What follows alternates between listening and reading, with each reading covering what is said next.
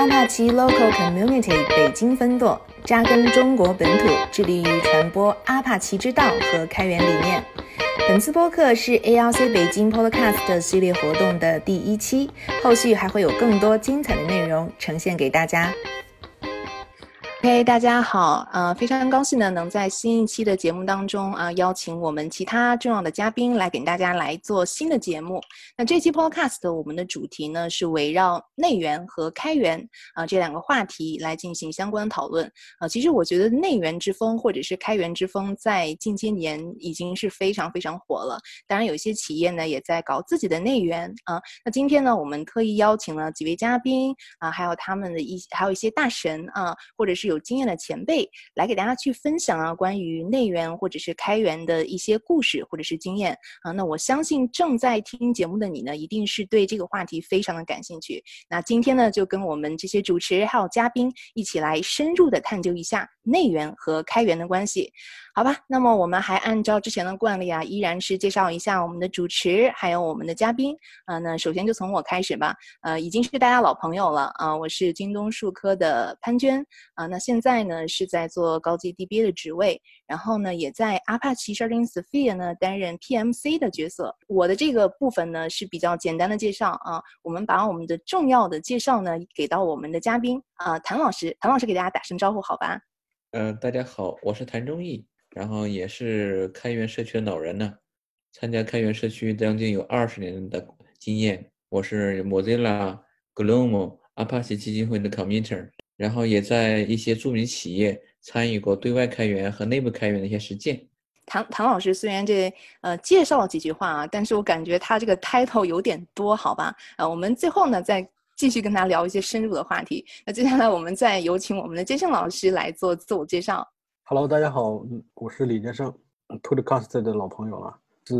一名布道师。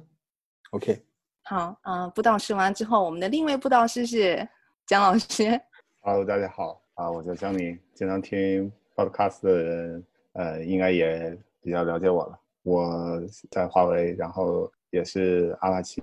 基金会的这个会员，参与了很多这个阿拉奇项目的孵化。然后最近呢，因为这个话题吧，就是也是我们平常聊天的时候聊聊出来的，就是这个和我现在的这个工作有一些关系，因为我现在也在做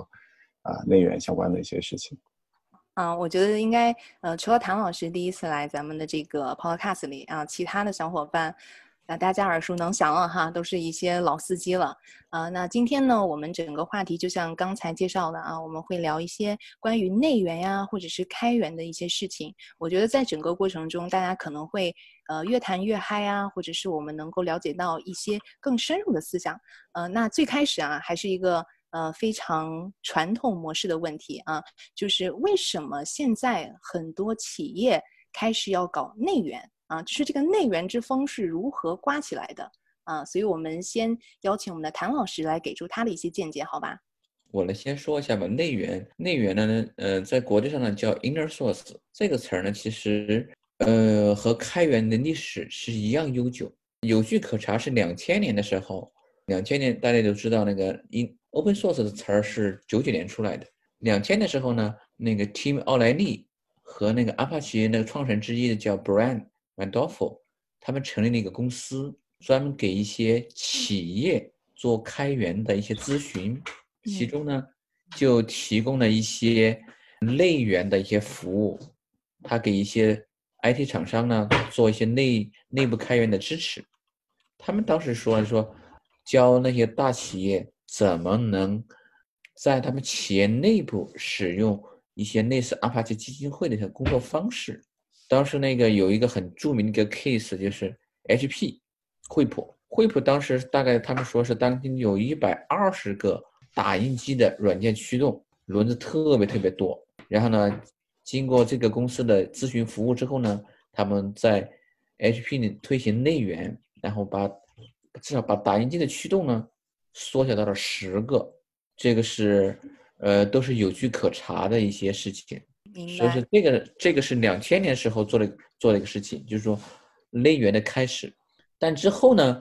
内源的发展没有开源发展的快，因为开源嘛，更多的跟商业、跟生态相关一些，而内源呢，更多是在企业内部，它需要人的很多很多的思想，还有很多的文化，所以发展慢一些。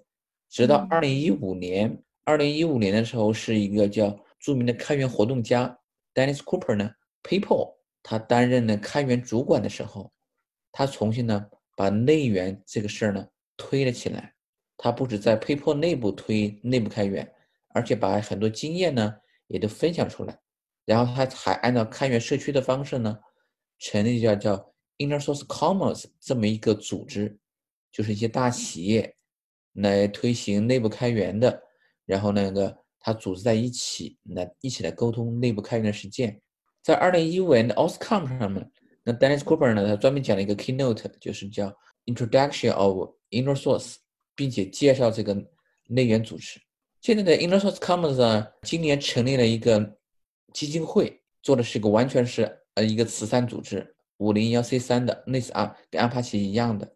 然后呢还是推内部开源的一些东西，每年呢大概会有两次的那个 Summit，国内外都有一些会员，我是他的会员之一。哦，还有这样的一个故事啊？对。啊啊！那我们今天还呃无意中把谭老师从这个，呃，因为谭谭老师这个身份，我觉得还蛮有意思的啊。既在阿帕奇就是开源的这个组织里去做一些工作，然后现在我又了解到，又在内源的这个组织当中也从事了一份工作，是吗？在历史基金会里面，我我还还还有一些工作呢。啊，是吗？对对对，这个这个这个无所谓。对，只是说内源的话，它它有它自身的一些特点。但是呢，跟开源呢又有很深的关系，有什么关系呢？我们可以有之后慢慢慢慢来展开。哎，我我挺我觉得挺挺有意思的。我先问一下姜老师，姜老师对这边怎么看？就是怎么就是内源就兴起了，或者你有没有其他的一些消息给大家去分享一下？谭老师其实已经说的很很完整了，就 already。第一个把这个 inner source 这个词把它就是发布出来，就跟那个 open source 其实是很像的。但但的确就是在实施的过程中，因为我们把很多开源的一些思想啊、方法啊，然后放到企业内部，然后呢，想在企业内部去形成一个开源的、开放、透明、合作的这么一个氛围。我我认为啊，这个跟个类似于我瞎说啊，因为我可以砍掉，比如说类似于社会改革一样，这个。开源这个这种组织方式，这种协作模式，它有它的好处，或者是什么？它有它的优势，够集聚全球的力量啊，或者是等等这些。但是呢，你如果你企业这种，毕竟是最大的企业也是有限的嘛，几万人、几十万人，那面临的这种改革，你想学的话，这个面临的文化转型，最大的问题是什么呢？你原来是一个架构嘛，从工业时代泰勒立起来的这种金字塔上的这种课程制。一个一个部门分下来，Open Source 里边是大部分是平等的，或者是崇尚平等，是温和的这种等级制的这种。那这个是有巨大冲突的。那企业又要获得这样的东西，又要扁推扁平化，那怎么办呢？那就是说，这个中间是一个考核，就是一个融合，在限定一一定范围内的 Open Source。我我记得早期的打比喻的，就是说是一个牧场，因为我是内蒙人嘛。或者我们在电视上，或者是你经常看到那种大的一望无一片无际的牧场，它不是那样子，它最后它是围起来的。我觉得那 inner source 是这么来的。嗯，你这个这个是 OK 的，因为 因为有一嗯，当时说叫 gated in open source，有这么词儿，知道吧？打围墙的内部开源哦，开源对叫 gated 那个 open source，就是那个篱笆那个意思。对对对，嗯，就是个门 gate gated。哦。我现在其实突然想到了两个问题哦。第一个问题就是，刚才我们有谈到它是从国外兴起的，我想知道的是为什么。它或者是怎么样以一种方式从国外传到国内，然后并在国内的企业开始有这样的势头呢？就是比如说，呃，我做开源，那我可能呃有一些开源布道师，然后帮助我去理解这个概念。因为对我们呃可能中国来说，如果这个概念是外国传进来的，那我对它应该是一个 fresh 的。一无所知的状态，我是怎么能够接纳这样一个新的思想，并且我还认为它对我的企业有用？这个我是很想知道的。唐老师和姜老师有什么想法？呃，这个我觉得那国内进行内部开源的实践呢，据我所知，做的最早的一其实是应该是是从华为开始。华为的应该是从二零一四年对吧？啊，我这边得到消息是二零一四年。我百度是什么时候？百度从二零一一六年。据我据我所知，就是那个我问过，就华为做内部开源的最老的同事，知道吧？对对对，他们说是说，哎，当时应该叫系统什么部门儿，对他们做的做的事情，就是说他们在不断的提升他们的效率，提升他们的研发效率。我来说一下那个腾讯吧。据我所知，腾讯的那个内部开源是从二零一二年开始的。就是他是怎么能够接触或者认识到内源这个概念？是有一定的布道师吗？嗯，他们说的，他们比的比较简单一点，就是说当时是他们的 CTO，他们 CTO 就是那创始人之一张志东还在。然后呢，他说说他想给他腾讯的那个工程师呢留下一点就工程师文化的东西。然后呢，他就说，哎，那么工程师。Talk is cheap，对吧？Show the code。那么他就鼓励在腾讯内部同学们呢，把自己一些代码呢给 share 出来。既然是 Show me the code 嘛，当然要内部开源了，对吧？然后呢，既然 Show me the code 呢，然后也会针对一些 code 一些，他们说做一些什么赛马的比赛，就说，哎，你看我的代码写的好不好？然后自然就有人说，哎，你这个还要再改一改，自然而然就产生出了这种这种。呃，针对一个呃内部开源的项目进行一些一些协作的一实践出来了。那个张志东还拨了一笔钱，然后说是每年都要搞一次活动，来来评选一些那个优秀的内部开源项目。OK，明白。然后后来那个腾讯的对外开源项目，基本都是从那个内部优秀开源项目的那个优胜者里面出来的。明白，明白。其实跟我们现在做的事情有点像。其他老师还有没有相关的故事要分享呢？然后说一下百度的吧。OK，百度的那个内部开源是我一手做的。然后那个其实比较简单，就是在于百度有当时有不少平台，有多少有不少软件，它是给全公司服务的，但它的人力呢不够，所以它需要吸引更多的人来用它，来给它贡献，知道吧？所以说这个这这个是他们的出发点。其实我听到这里，我感觉是，就是可能是这个公司的一些稍微高层的。leader 们，然后他们会接触到一些这些新鲜的企业文化啊，或者是国外的一些思潮，并且呢，他认为现在企业应该有这样的思潮存在，来提升，比如说这个公司的效率问题啊，或者是产生这样一个非常良好的呃工程师氛围啊，所以他就开始去投入时间、金钱、人力，然后把这样这个内源之风带起来的。但是我觉得。既然他要去推广，一定有它的价值或者是意义，比如说它能够带来什么，这样的话我们才愿意去做这样的一件事。所以我现在也想问一下老师们，就是大家认为这个内源对这个企业，我现在能看到的是企业和员工，以及我看不到的某些个体，对他们有什么样的价值或者是意义呢？就是其实。好处很多，那个我先说几个吧，然后将来可以再补充。内源说到底是一个效，是一个效率的问题。对，首先你把代码打开了，对吧？那么必然而然就会代码质量会会高一点，因为你工程师原来有写的比较垃圾，你藏着别人都看不到也就算了，对吧？现在你要让全公司人都看得到，对吧？你你就不能藏着掖着了，然后这个至少你得做的好看点吧。这是第一个，第二个呢，就说那个你把有助于提升代码质量，尤其是说把代码 review 的过程真是做到实处，在很多公司其实都是做了很都是做了很多的代码 review 的这种这种实践的，但说老实话，很多都是落不到实处的，而但只有你把它做内源的，然后你去接受别人的贡献的，这个代码 review 呢，才真的是特别特别小心。然后还有个呢，就内部开源的好处就是说，它可以呢，可以促进知识的共享，部门之间可以相互的共用，或者是 share。我们还没说到部门之间，我是说它可以促进一个知识在全公司的共享。就是说，如果有一个比较好的一个技术，它它把源码开放出来，那么整个全公司的人呢，都可以知道它是怎么用的，也知道它怎么写，怎么实现的，这是有助于这个。这个这个知识在全公司的共享，好处就在于，就是说可以很方便的进行人力的调配。这个怎么具体的解释呢？就是说，呃，有这种 case，就是说，在一个内源做的很好的公司，你是很容易又召集一帮人，然后呢，突击做一个项目，就是说，你从 A 部门、B 部门、C 部门、D 部门招一帮人调到一个战略部门，突击搞三个月，把这个项目给突过去。是因为 A 部门、B 部门、C 部门、D 部门的同事都有对之前某些内源的项目有所了解，大家有一个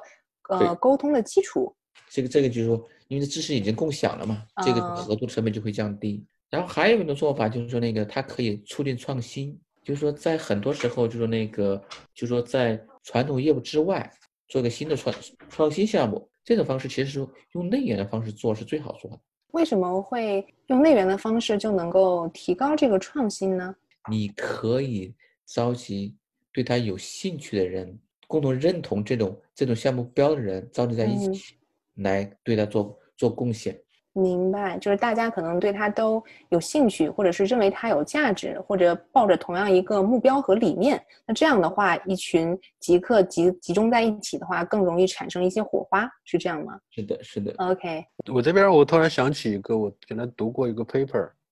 是关于谷歌。他说谷歌所有的代码只有一棵树，就说所有的员工是都可以看到，就是所有的代码。嗯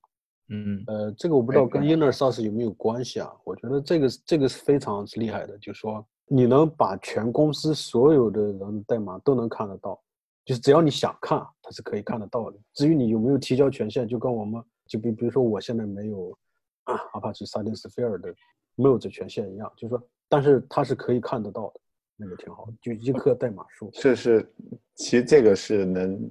减轻很多很多就是重复到轮子，因为在企业内部的话，就是大家可能会或多或少的会在不断的造轮子，然后如果你大家每个部门都自己造自己的轮子的话，其实是一个很极大的这种浪费。但很多时候呢，其实大家造轮子是因为部门它内部它有自己的一些诉求，你原来那个版本它可能满足不了。但是呢，又没有建立起这种合作的这种机制，然后导致大家就是，就就比如就是 s h a m i s f i l 的话，如果拿拿到了企业部门 A、部门 B，他可能他们两个如果他们就是没有这种机制，或者不跟上游来进行互通的话，它可能就会有各种各样的这种分支，这样会就会导致长长期以往的话，那大家都在弄重重复的代码，那这样的话其实是很浪费时间和精力的。如果就做到内源的话，就可以给大家一个机会，然后对，来去协同，来去合作，然后一起把这个事情做好，这样你耗费的这个精力啊、时间都会少很多。对，嘉玲刚才补充了一个很重要，就是说它可以减少重复造轮子的。对对对，然后我我回答一下刚才建胜的问问那个问题啊，就很多公司呢，就是那个它从一开始它代码就是全员全员开放的，包括像 Google 和 Facebook。Google 的呢，它做的是它现在内部代码，你虽然说百分之百也也不是，它大概是百分之九十的代码是全员开放的，它还有小部分代码是是是秘密的。然后 Google 的做法是，呃，除了 Chrome 还有那个 Android 代码是不在那方公司的统一的代码库上的，而其他大部分代码像搜索啊、广告啊，还有一些一些库 b o g 啊之类的 HDF 呃那个 GFS 那代码都是放在一个 repo 上面的。就这个 repo 呢巨大无比，它不是放在一棵树，放在一棵那个放在一个代码库代码那个管理系统，而是放在一个 repo 里面的。这个这个其实我觉得那个已经脱离出今天讨论的范范范畴了，就说它这个工程实践呢做的非常牛逼，就在于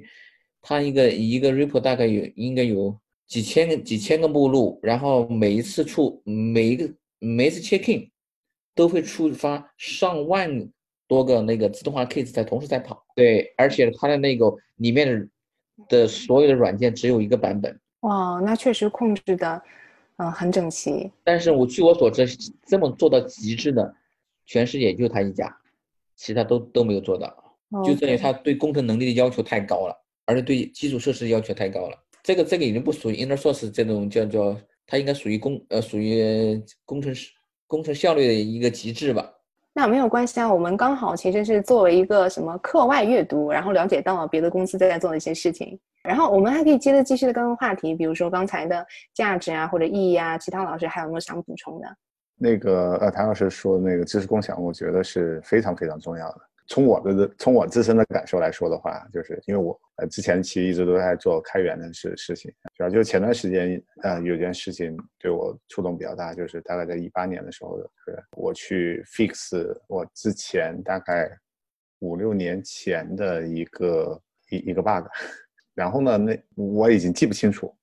这个东西呢怎么来做了。实际上我专门写了一篇 blog，后面我可以把链接附上，就是我已经记不清楚那个上下文是什么样了。然后呢，其实我就输输了几个关键字，从邮件列表里面讨论，就是基本上就是能让我就回到大概五六年前的那个状态。然后我通过读邮件列表，我大概知道了哦，这个问题可能是发生在哪个方面，然后再去读代码，然后呃能比较快的，大概可能也就可能不到一个小时的时时时间就能找到这个问题的这个根源。就是也反思了一下，就是。为什么能做到这点？是因为就是我们在开源的时候，其实就是我们所有的那种开发讨论啊，包括我们的 issue，包括我们的 email，其实都留下了很多的这个踪迹。这个踪迹是是是你开发的这个踪迹。那这个踪迹的话，一般你在企业里面，其实这种东西是很难留下来的，因为大家都可能停留在这种啊面对面的这种沟通的这个层面上面，所以基本上就是说完，我们可能当时知道，但是过了。过了若干年之后，可能谁也记不起来这件事情了。但是因为在开源的话，大家可能都是异步的，然后都是留着有这个呃文字信息的这些存档，然后通过搜索引擎，我们其实是很容易的就能跳进来。其实这个也是就是开源为什么对新牛逼啊，就是新新的这个参与者比较友好的一个地方，就是相当于我可以追踪，我可以我可以回溯，我可以就是了解到开发的这个上下文。然后对于内源来说的话呢，就是其实我们应该能达到开源那个效果的话，就是这部分呢，我们开发相关的这些讨论啊、文档啊这些东西，其实是 adopting 那个 inner source 那本书里面其实就就提到的叫 passive document，就是因为你在交流过程中留下来这些文档，其实是相当相当重要的。这些这些信息其实是把这些信息共享出来的话，是对公司的这个很多人都会有很大意义，就是大家不需要。重复再造文字，因为很多时候会出现这种情况，就是那那条代码我不知道它怎么写出来的，我我已经改不了了。那我我我有新的需求，我怎么办？我重新再写一遍。很多时候是出出现过这种情况。那如果我们能知道，就是刚才我说的那种情况的话，就是我们能找到之前的这个文档的那些信息的话，我能知道当时写代码的这些所有上下文的话，其实我们是可以省很多时间来去 fix 那些 bug，就是这些代码还是活着的，还是有人能看得懂。我觉得这个可能是一个非常非常重要的，否则的话就是啊，而且这个也是我们比较容易啊忽略的一块的地方。所以现在我们在公司内部推内源，很强调一点，就是让大家要做一些异步化的一些交流沟通，要把这些东西存下来。呃，我刚才听到谭老师和姜老师的分享，我觉得可能一个非常核心的点就是共享和 share 的这个感觉。那这个 share 呢，它不仅说是贡献我的代码，比如说我把仓库打开，让所有人能够有权限去看或者写，同时呢，呃，我还所有的讨论的过程，以及呃经过呀、结论啊这些文字。之类的交流也是去 share 出来，那么后期的人和后来者，他就可以看到这些结果，以及可以看到他曾经沟通的过程，然后提高整个他的这个效率。但是大家现在只是关注在这个共享的东西，那比如说对于这个企业来说，它不可能所有东西都是 share，或者是都是可以共享和复用的。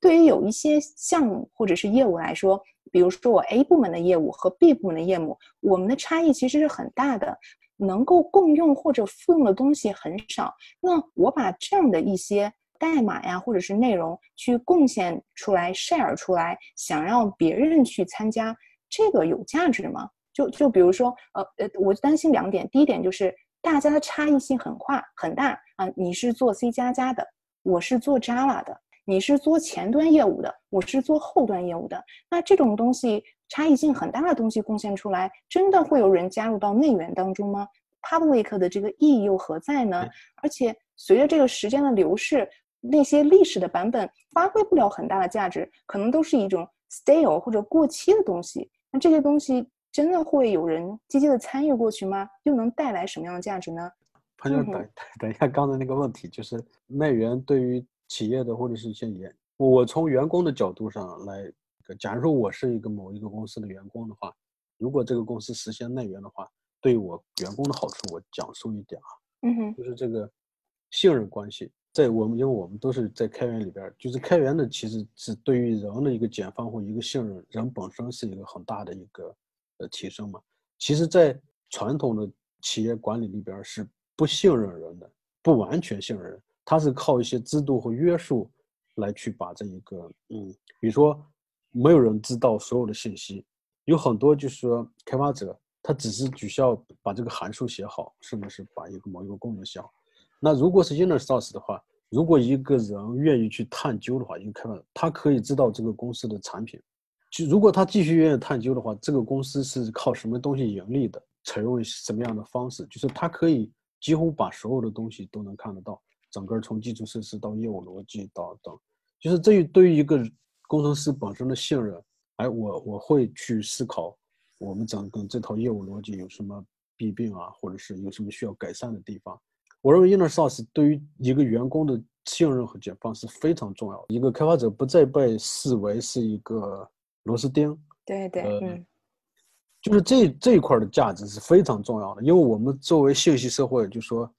你激发一个开发者的能量，远比压把它压扁成一个只只会半年开发一个函数这么一个 bug 一堆，就是他只是在应付任务嘛，而而希望这一个人去更多的愿意去探索这个，甚至是他看见到，哎，觉得自己另外一个其他地方更合适自己的这种需求。当然呢，就就跑到那刚才谭老师提到的信任啊，and 不是那个创新啊等等，就说我我我觉得，如果一家公司是实现 inner source，首先我觉得是我是得到信任的。我我很喜欢这个想法，就是刚才谭老师和姜老师呢是从这个企业。可能更高的这个部门的角度来分析这个内源的价值和意义，但是金盛老师刚刚这个点我也觉得很有意思，就是作为一个员工来说，他在这个内源当中，他去参与当中，他会发现，第一，对于他来说，呃，我是有这样一个信任度的信任感的，那对于我整个精神状态来说，其实是一种鼓励的感觉。第二就是说，我会在这个过程中其实得到一个体系的成长，就是可能我。作为一个螺丝钉的话，我只能了解到我局部的概念。但是如果你我能参与到 join 到这个内源的世界当中，我可以把整个链条都了解到。那对于我个人整个这个体系的构造是一个非常大的帮助。同时，如果说我是一个很有想法的人，那我发现其实在这个链条当中有一些点可能不是我工作职责范围，但是我发现它可以改进。那我把这些。东西 feedback 到公司，其实对公司来说也是一种成长。我们一直在讨论内源的好处嘛，对吧？嗯哼。对内源的好处呢，我觉得那个我再补充一点。好。那个就说中国现有的公司内源的一个独有的好处在于，它可以培训员工去怎么做开源。代码开出去会有各种各样的风险，包括各种合规呀，还有一些一些风险。这些风险呢，往往。往往你你开出去这个不太可控，知道吧？嗯哼。但是如果你仅仅是在内部，你先让他在内部你先先跑一跑，知道吧？嗯哼，明白。就是说你会对这个代码的安全和法务进行一些一些一些更一些一些更好的控制，同时对这个项目的参与人员也是一个很好的一个锻炼。嗯哼，对我承认，嗯哼，就这么说吧，就如果你一个软件，你在公司内用户都找不到，或者一个愿意给你做做贡献的人都找不到，你开出去，我觉得那个更难。对对对对对，而且有很多公司呢是把开源呢和商业呢是紧密的结合在一起的，比比如说某些公司，而这种公司动作需要更慎重。所以说呢，内源呢是给他们一个很好的一个内部培训的一个机会和战场。就说那个，你可以把内源可以做成一个，就是说对外的一个孵化器，也可以这么理解，也可以这么理解。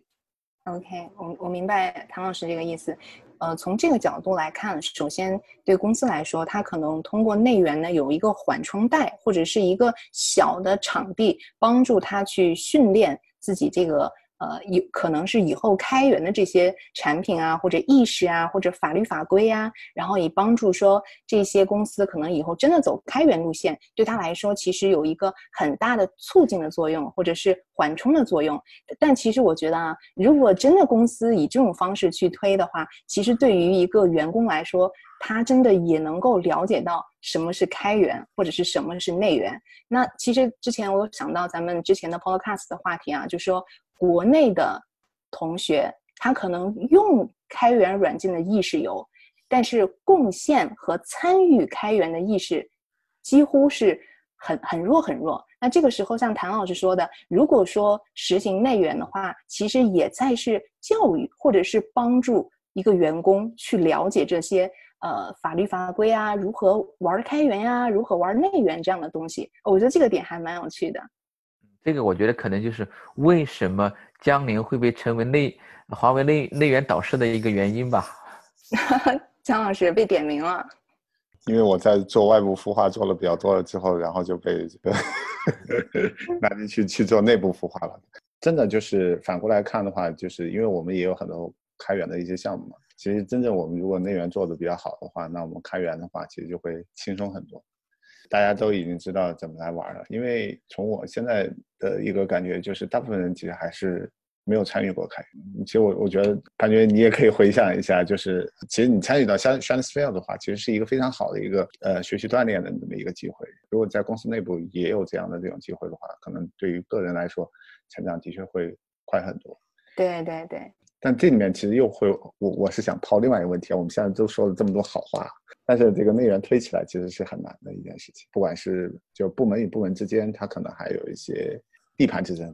这个呃，如果你把代码拿出来了之后，然后别人又在你的代码上面做了一些改动，然后相当于是把你的业务就是抢跑了。这个很多很多的这个部门其实是不太愿意把他们的代码放出来的。不是，还有就是刚才潘娟你说的那个就是。如果这个代码就是受众很小的话，其实它内源能产生效益其实也不不是很大。其实再来看内源，它这些好处的基础在什么？一个就是共享了之后带来透明，大家获取信息的这个通畅程度会更快一些。就我不需要再专门去问，或者是就是要改一个 bug 还得提半天的那种工单，然后还不一定满足情况。因为我把代码开了，因为大家都是工程师，其实特别是那种就流程比较长的，然后。涉及到的组件比较多的情况下，你如果代码都开放的情况下，其实我是很容易推进的。以前我们在红帽的时候，就是 Rail 发版的时候，其实它会遇到各种各样的问题。然后如果是各个部门都互相的踢皮球的话，那你这个问题真的是很难解决。那以前我在红帽看到一个情况，很好的一个情况就是，大家如果遇到一个问题，大家都会去想办法去解决这个问题。虽然这个问题不是。他自己写的那个代码的问题，他可能是调的库的问题，或者是其他服务的问题，因为那些代码都能看到。实际上，他可以 debug，可以很深入的去发现那个问题，而且很及时的把这个，甚至就把补丁提上来，然后这个时候相应的 maintainer 去合入就就好了。这这样的效率其实是会啊快很多。然后我看到的，呃，如如果就是设想在另外一种情况下，就是代码是看不到的。然后一旦这个东西出出问题，然后大家可能就得上线一起来开会，然后来决定这个问题到底是谁的问题。然后踢一圈的皮球之后，这个问题还没解决，大家都在甩锅，然后甩到一个 不知名的一个地方，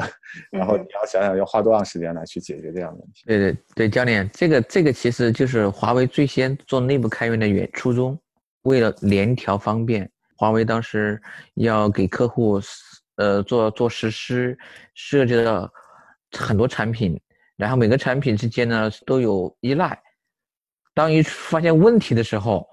这个这个定位就特别特别的痛苦了。但这里面其实还会有一个问题，就是其实其实我刚才想想说的，就是我们说的是好处啊，但大家可能看到这个方向，但在具体实施过程中，我刚刚就举了那个例子，可能因为部门的原因，他不愿意开出来。他没有看到这个带来的这个好处，他只是看到他局部的一个利益，就是我我这个山头可能就没了，我开完了之后可能就没了。站在这个角度上呢，就阻力就会就会特别大。现在反过来的话呢，就是呃，现在相当于二点零重新起航的话，其实更多想到的是说，呃，从工具入手，就是说大家用的更多的。就是有一定群众基础的这些地方来入手，然后把这个用的最多的这个地方让大家都能看到，然后都能去协作到，这样会比较好。我感觉是你们之前步子走太快了，现在反而在往回缩。现在其实最大的问题是大家工程师都很忙，然后你要让他额外的再去做其他的事情，哦，这个对这个也是我很关心的。我现在关心的就是刚才姜老师其实总结了一些不好的地方啊，或者是难点的地方。我这三个问题其实都很关注。第一点，受众很小的项目开源吸引不过来人去参与或者是关注，那还有必要去开吗？第二，出现这种部门之间利益竞争，由于利益关系存在而不愿意参与开源，他们会成为阻力，这种应该怎么办？第三，现在在中国互联网行业当中，每一个工程师是很忙很忙，大家都知道那个什么修善缘，对不对？修善缘这样的东西，修善缘的话，每个人在修，他没有很多的时间和精力，真的去。join 到这样一个你所认为的内源当中，那就这三个难点，或者是阻碍的地方，或者是不利的地方，大家有没有什么想法呀、思考啊，或者是解决之道啊？能不能 share 出来呢？首先呢，就是说，呃，感觉你问的这三个问题呢，有大有小，有的是其实是个小问题，比如说你问的第一个问题，它它价值不大，开源出来有没有价值，对不对？也没人关注。就说如果放到一个大公公司一个大政策里面，这这是不用 care 的问题，知道吧？就是说局部判的问题。对对对，就说你是要求的，你是要获得整体的利益嘛，对吧？对于一些对于一些收益比较小的，那么让你把它作为一个呃公司 policy，允许它存在就可以啊，对吧？嗯嗯嗯嗯，对我可以理解。主要大的问题就是在于这个 ownership 这个文化怎么来能打破。ownership 呢，其实说的话就是说，叫责任感吧。就说一个部门它是对这个部门的所有的东西来负责，包括它的进行核算成本啊，然后服务啊，然后代码呀，对不对？是的，是的，他要负责的。嗯，对的，他负责。但是呢，你要说他们只是负责人，但他不是这些代码是公司的资产，不是他们部门资产。就是他们是管理员，但不是拥有者。其实更多是他们是这份代码的 maintainer，但不是这个这段代码的拥有者。拥有者是谁？是公司。这个呃文化呢，是需要很花很大力气来扭转的。嗯，是的，是的，我觉得比较困难。就说这个东西如果不搞清楚的话，就说你在中层，你的代你的代码开源在中层那一层呢，就就走不下去了。就说，他觉得，哎，我作为这个部门的主管，我要对这个结果负责。那么，凡是影响我这个结果的，我都要控制，然后都要，凡是有风险的，我都要尽量的把它把它消灭掉。就是如果你没有在从上到下灌输这么多概念，就是说代码是公司的，你部门只是 maintainer，没有把这种灌输下去的话，这活儿就很难干下去了。但这个灌输是真的需要很长时间啊！这灌输是需要从上到下的啊，对，从上到下还要花很长时间。其实就是从上到下不停的灌输，不停的灌输，不停的灌输就好了。这个其实其实不难，但就是说你需要上面的老板有很强的意愿，愿意不断的去强化这个事情。因为对于他来说，他只说一次很容易，知道吧？那上面下面的哥哥总监。听一次完事儿了，然后再过半再过一个月呢，只要上面老板不讲，就会就会认为这个事儿就这样了。但如果上面的老板不停的讲，不停的不停的讲，呃，下面的那个总监就会知道，哇，他妈的，这回是来真的了。OK，这是这是第一个，其实最主要的问题就是，反正所有的问题都有解法，但只不过说看你花的成本和代价。然后至于你说的那个没有时间，其实说来的话，工程师是有他的。特别讲创新的公司是有是有自己很比比较有大的自由度的，就像那种代码呃开源协同的，有部分叫奉旨合作，知道吧？就是说带着老板的旨意，他必须要参与的。有的呢是叫做从公司内部社区招募的，他们是凭兴趣来的，他没有带 commitment。这帮人呢是要鼓励为主。OK，嗯鼓励为主的话，你你就要要怎么去激发他？只要你能把他们这种兴趣激发出来，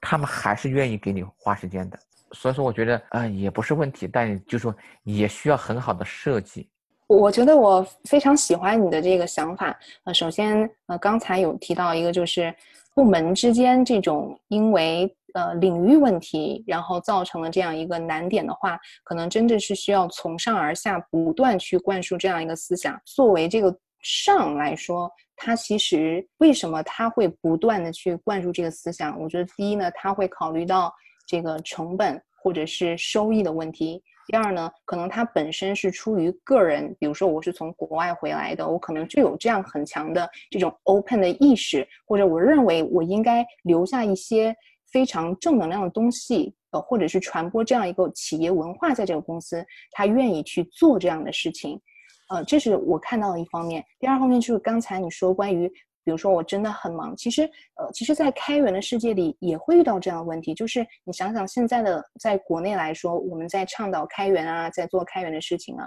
对于一个工程师来说，呃，无论是参与开源还是呃内源，其实他都是很忙的一个状态。那他为什么愿意去参加这些呢？就像你说的，第一，我可能奉旨而来，对吧？呃，那第二呢，可能就是因为出于我的个人兴趣，然后并且我能还收到一个积极的反馈，更能促进我这样一个或者是成就感呀，或者是兴趣的满足啊，然后我愿意做这样的一些事情。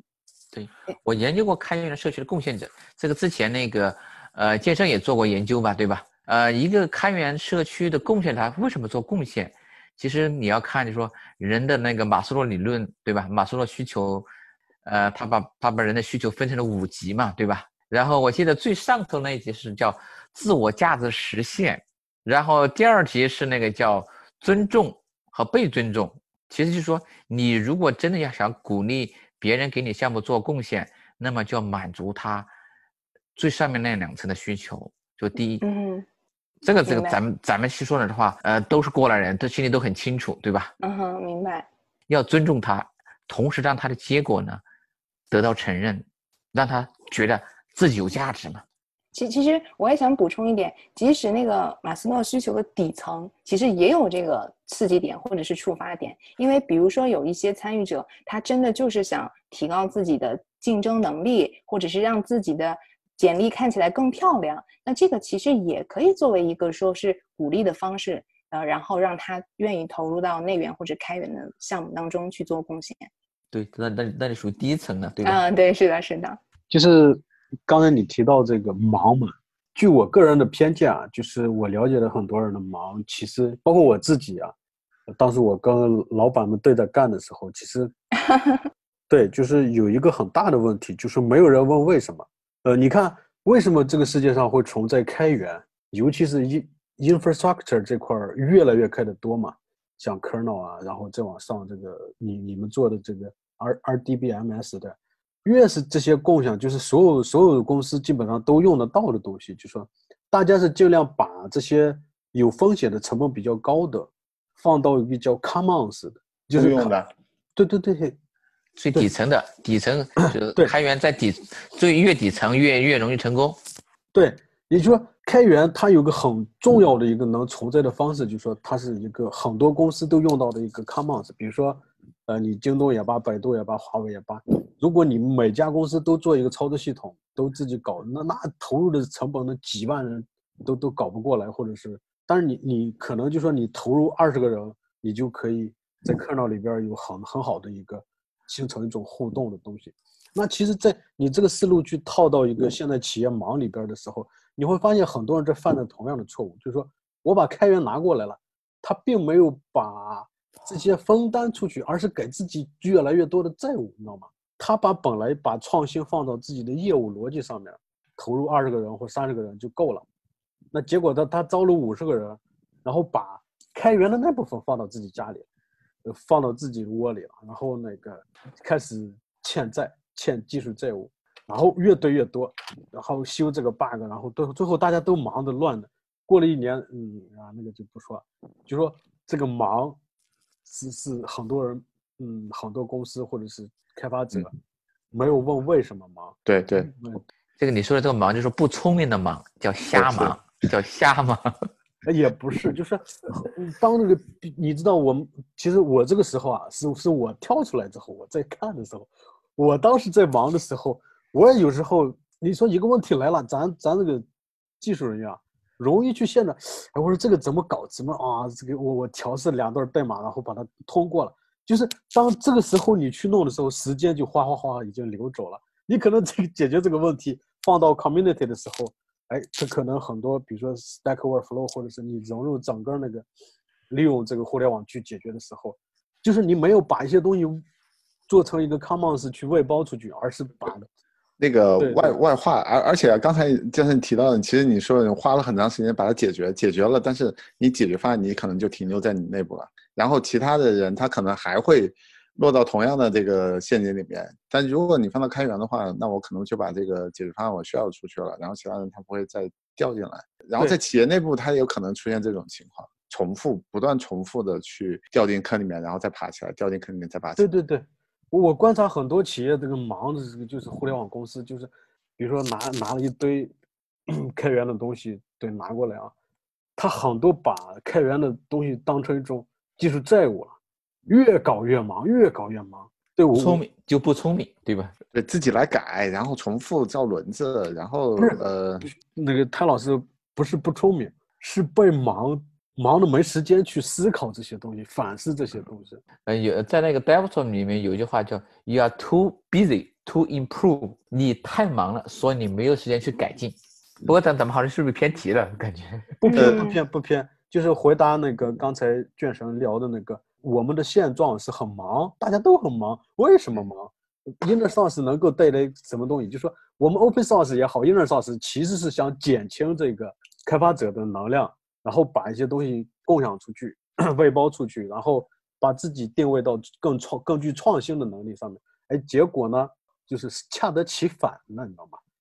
啊，我我我这边可以可以的给大家举举一个例子啊，就是，呃，我也遇到就是类似于像江晨提到这种这种两难的这种境地啊。我前面不是提到那个异步式沟通吗？嗯，这段时间实际上就是也在公司内部去推，但是发现会有个问题，就是如果大家响应啊，就是这个异步的响应，因为异步你就是你发邮件发出去了，或者发消息发出去了，别人不理你的话，其实你到最后你你可能会落入一个陷阱，就是你还是要同步的，你还是要去给他打电话，或者是我们那边叫 e space 啊，追声呼，因为对于大家绝大部分的人，可能都是觉得就是我。我这种同步的这种占用你时间的这种呼叫是最有效的，因为你不得不马上给我回应，就是让大家形成一个关圈，就是干什么事情都要拉一大票人，然后一起来来讨论。然后呢，实际上可能也就是呃商量一点点事情，然后他没有算算就是拉这个会，他可能会耗费大家这个呃就是一分钟哦或或五分钟乘以这个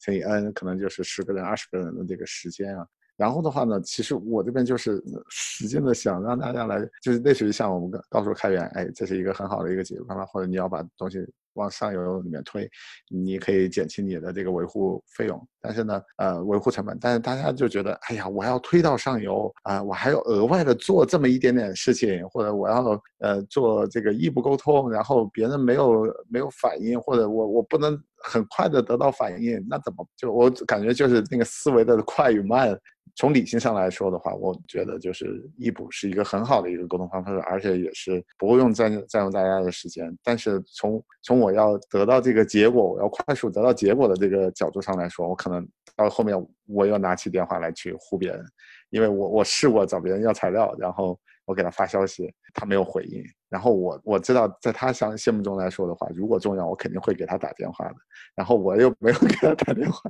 我就一直在等他。结果到后面，我就我我就不得不，我就拿着电话，我我去找他要东西了。在这种情况下，如果大家没有形成一个共识，或者呃养成一个很好的一个习惯的话，就是我想推一些好的一些 practice 的话，很难推下去。就是我现在现在现在一个 困扰点吧。我我我很能理解，就是其实咱们今天谈论了很多问题，我觉得最重要的就是教育，或者是去培养大家这种习惯和意识，这个东西很难。就比如说刚才这种异步沟通的方式，首先就是，呃，如果说所有的人都接受异步沟沟通，并且所有的人都愿意花一部分时间去分享自己刻苦，或者是花了很长时间攻下了难关，我写成经验总结去 share 出去，我想帮助别人。那么下一次我在遇到问题的时候，我就可以迅速的得到别人的这样一个知识的结果，然后并且我对别人的知识结果去点赞，让别人收到反馈说，哦，我其实贡献出的东西大家是有看到的，这样一些正向的机制或者是习惯或者是共识，你想要去培养他们。特别是你，如果说作为一个第一个吃螃蟹的人，需要培养他们，真的会很难，需要时间，需要从上而下不断的灌输，当然也有可能是从下而上去发散，但是需要时间。OK，呃，那么刚才我们又谈到这个已经涉及到开源的这个问题了，并且其实，在我们的谈话当中就已经开始不断的去对比这个开源啊，或者是内源啊。那现在就正式的提出这样一个问题，就是内源和开源有哪些相同的地方和不同的地方？大家可以 share 一下。先从谭老师开始吧，我们的主场嘉宾。我觉得相同的地方就是说要做得好。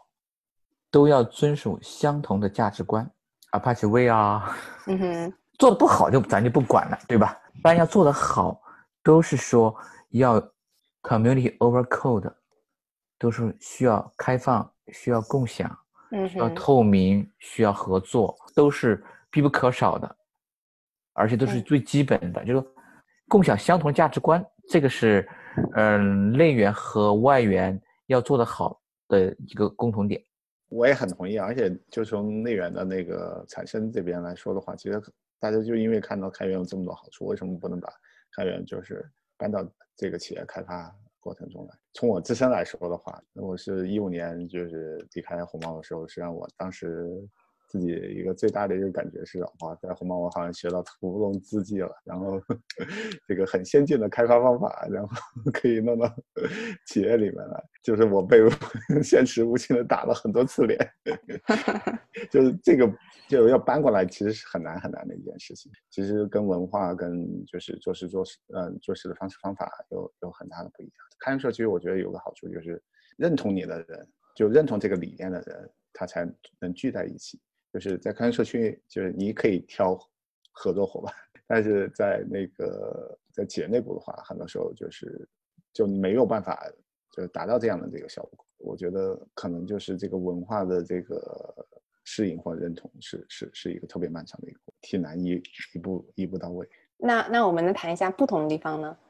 对对对，不同地方其实那个呃，江林说说了那个根本原因的，其实我在之前的。内部开源、外部开源，还有那个引入开源，我都做过。相对来说，内部开源是最难的一个事情。内部开源呢，为什么呢？就是在于它的出发点和参与的人呢，他并没有抱有共同的目的，他并没有享有共同的价值观，知道吧？啊，有道理。嗯，就说这个这点是是比较痛苦的一件事情，就在于你想想，你假如说你想代码都开发出来，对吧？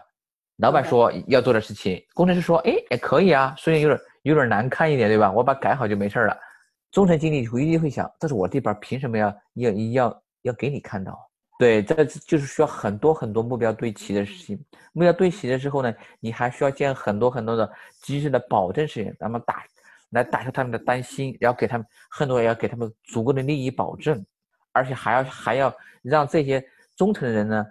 怎么说？他们、他们、他们的自身利益能要要以全局优化的方式来得到保证，知道吧？这个都是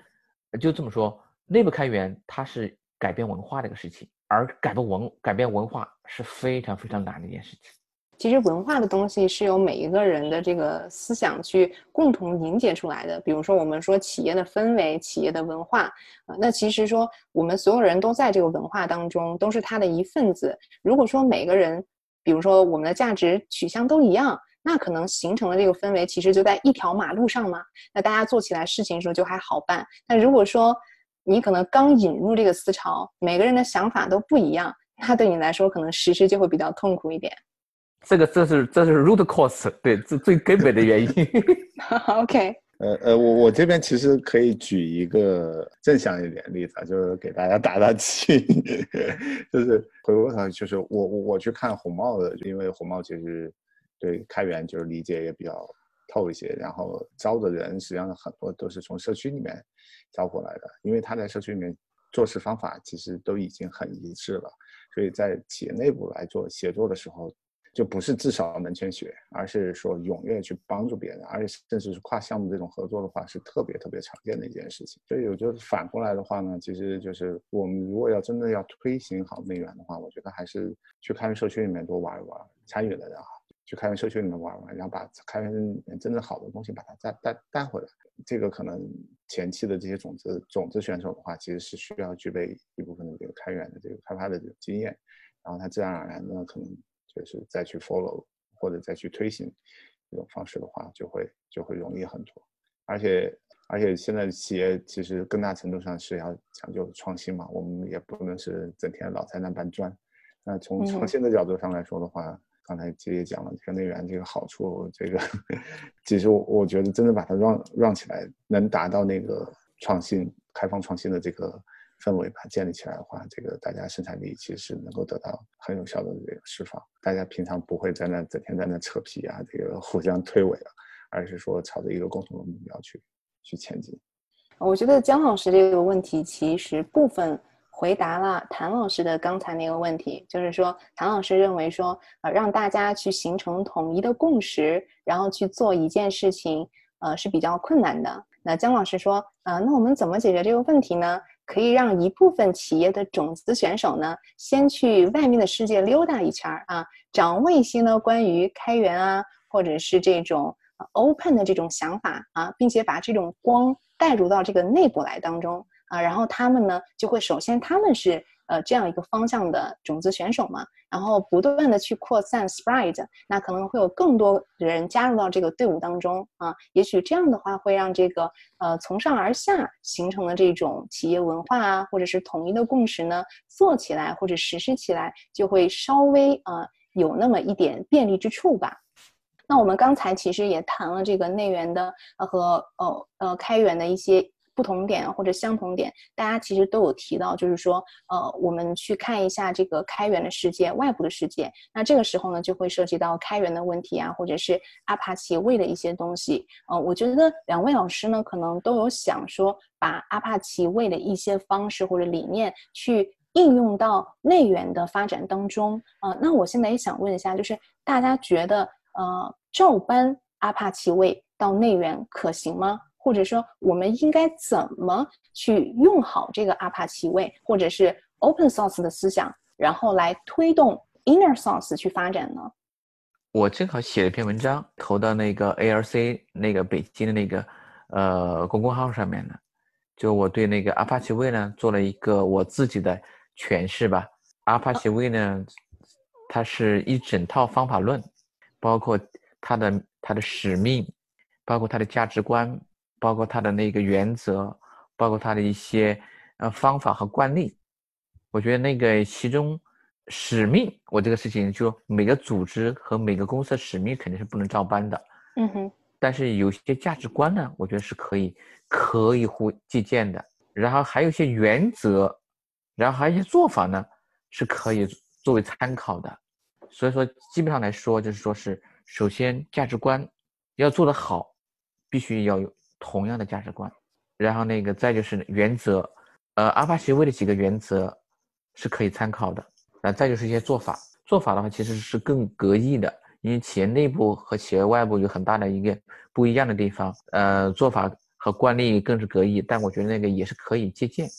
那其实我们在呃发这个 podcast 的时候，我觉得可以把那个文章链接发过来，然后大家可以去了解更多的关于刚才谭老师所说的可以借鉴的部分。啊，然后还有什么要其他要补充的吗？我这边可能想强调几几点吧，就是就是公开透明这一块的话，如果在公司内部不涉及不涉密的话，其实大部分情况下还是要降低大家获取知识、获取信息的这个成本。就是这样的话呢，就是很多时候就是交流沟通的这种效率的提升，其实是就是释放出很大的这个红利了。就是我刚才也举了那个例子嘛，就我们修 bug 啊，嗯，这方面的，呃，就是我们要知道这个上下文。然后另外一个层面上面，其实刚刚健身老师也提到的，就是，呃，实际上我们现在的开发过程中，其实也会用到大量的开源软件。然后我们怎么是高效的用用把这个开源软件用起来，不是说我们简单 fork 一个版本就呃拿来自己内部改吧改吧就完了，而而是说我们要跟上游要充分的进行互动，然后就是把我们的一些东西贡献上去之后，然后我们再拿回来用的时候就会轻松很多，甚至我们可能用一些插件的一些方式，然后然后再做一些扩展，这样的话呢，就升级的时候我基本上就不需要我再投更多的人进来再。重复的一些劳动就就会节省很多。我觉得这个原则就是刚其实那个呃，唐老师其实已经把这个阿帕奇位的那个呃原则也讲到了嘛，就是呃开放透明。然后另外一块的话就是呃协作。其实我们可能看多的更更多的还是从 community 的，就是从从从 community 的这个角度上来去来去看这个事情，就是 com community 是给一个新人不断成长的一个呃或者呢就是大家的交流沟通一个场所。然后借助这个 community，我们不但是可以培养新人，而更多的时候是可以做脑力激荡，然后就是产产发出更多更好的这些点子出来。这些我觉得都是就是开源或者是阿帕奇为能带给 inner source 的一个非常非常好的好的一些点吧。然后通过这些点，把这些点的嗯就是应用应用吧放在那个企业内部，然后再不断不断的。去迭代，然后让它就是开出更美丽的花。反正我我现在的想法是这样。我我提一点，从员工上怎么讲这个，就是说 inner source 见解这个东西有特别好处呢？就是说我们知道，就是课程制的话，它会产生一些腐败和权利。刚才那个谭老师提到忠诚啊，或者是一些东西，就是如果是 inner source 的，有了 meritocracy 这种机制。如果一个开发者真的是一个优秀的开发者，你的代码、你的能力在全公司范围内是可以得到体现的。就说你牛，你就是牛，他不会被你的忠诚去噎着，他会邀功啊，或者是跟建立部门壁垒的这种去跟别人谈判啊等等这些东西。你的东西，因为因为 Merticos 有一个很重要的话，就说你的 reputation 或者 credit 是可以得到全部公认的。这个机制如果 inner source 能够很好得到运用的话，是不管是对于个人晋升，还是对于公司能够大大的激发这个员工的一个积极性，是非常有好处的。我认为 meritocracy 的这种机制 inner source 里边应该要设定的非常的，就是说要大力的推广去设定这个东西。课程制，我们现在大部分的企业，不管是现在，我觉得我据我了解，我们国内的这些互联网的公司。他甚至都没有去采取像像硅谷更为平等的，或者是像 Red Hat 等等这种 Open Organization，就是它建立在 Open Source Community 这样一个上面的一个文化的商业企业，这个更是有非常大的距离啊。但是呢，我们通过 Inner Source 加上 Meritocracy 机制，一个人是可以被更加公平的去对待。然后可以去拆出一些，让一些腐败、隔断信息的这些东西、坏的东西，全部能给它抬出水面。我觉得这样是阿帕奇为里边那个最为重要的一点，引入到 inner source。哦，我我觉得今天呃最后这个问题还真的蛮有意思的，因为刚才呢，呃谭老师呢相当于是说给了一个框架啊，或者是一个答题的模板，说，哎，我有一篇文章，你可以参考 B 部分、C 部分、D 部分啊，但是。建兴老师呢和这个姜老师呢，相当于把这个 B 部分、C 部分、D 部分内容呢一些核心的东西去做了一个 example 啊，然后去详细的给大家去阐述了这样的一个想法。所以我建议还是大家能够去看一下相关这这方面的文章啊，并且结合啊三位老师的这个想法啊，去产生你自己的一个想法啊。那今天呢，其实我们的时间已已经挺晚的了呃，最后呢，我还想问一下大家还有什么要补充的吗？对我这儿说一下，就那个。内部开源呢，我组了一个微信群，专门是对那个内部开源已经开始做实践的公司那个的一些负责人呢，会加在里面。然后我们讨论各个公司内部开源的一些实践啊，这个然后做一些线上或线下的交流活动。有兴趣的可以同学可以加进来，可以找我。然后还有就是那个呃，Inner Source Commons 呢，会在国内可能今年会搞一次那个 Summit，搞做一次 Asia Summit 亚洲区的。然后会考放一些那国内几个公司的一些一些实践，现在现在正在处于约稿阶段、安排阶段。大概是什么时候？呃，大概应该是十二月份吧。那挺好啊。那今天呢，其实听了各位老师的这个分享，我觉得我个人其实收获还蛮大的，因为我最开始想做这个节目，真的是想了解一下，就是为什么会有 inner source 这个东西啊。那今天跟大家去分享，我觉得一方面对于咱们几个人啊，我们去 share 一下各自的想法，其实会碰撞出一些火花。但是从大的范围来讲，整个 podcast，我们把这样的一些想法或者是一些 idea 去分享出去，我觉得能够收听到这些节目的小伙伴。也一定能够呃收获到很多很多很深刻的东西，或者是让你产生思考的东西。嗯，我觉得这就是为什么我们要去做 podcast 的原因。从我今天整个这个分享当中，我能够听到就是让大家形成这种 open source 或 inner source 的这种意识，或者是共同的价值。这种教育成本其实是很高啊。那 podcast。无论它能够发挥多大价值，但是它呢就像是一种呃星星之火啊，也许在某一天可以形成燎原之势。当然，在这个时候呢，我也非常的号召大家，如果你觉得整个节目非常不错的话，也能给我们积极的反馈，至少让我们觉得我们做的这些事情是有价值的。然后也希望能够收到越来越多小伙伴的这个关注啊，或者是分享。啊，那今天的这个分享呢就到这里了啊，也感谢各位老师的到来和分享。然后我们下期节目再见。谢谢。啊，再见。再见。ALC 北京普通话播客非常需要热爱开源、认同阿帕奇之道的同仁参与，欢迎给我们留言提供建议或询问嘉宾问题，我们一定会认真的答复。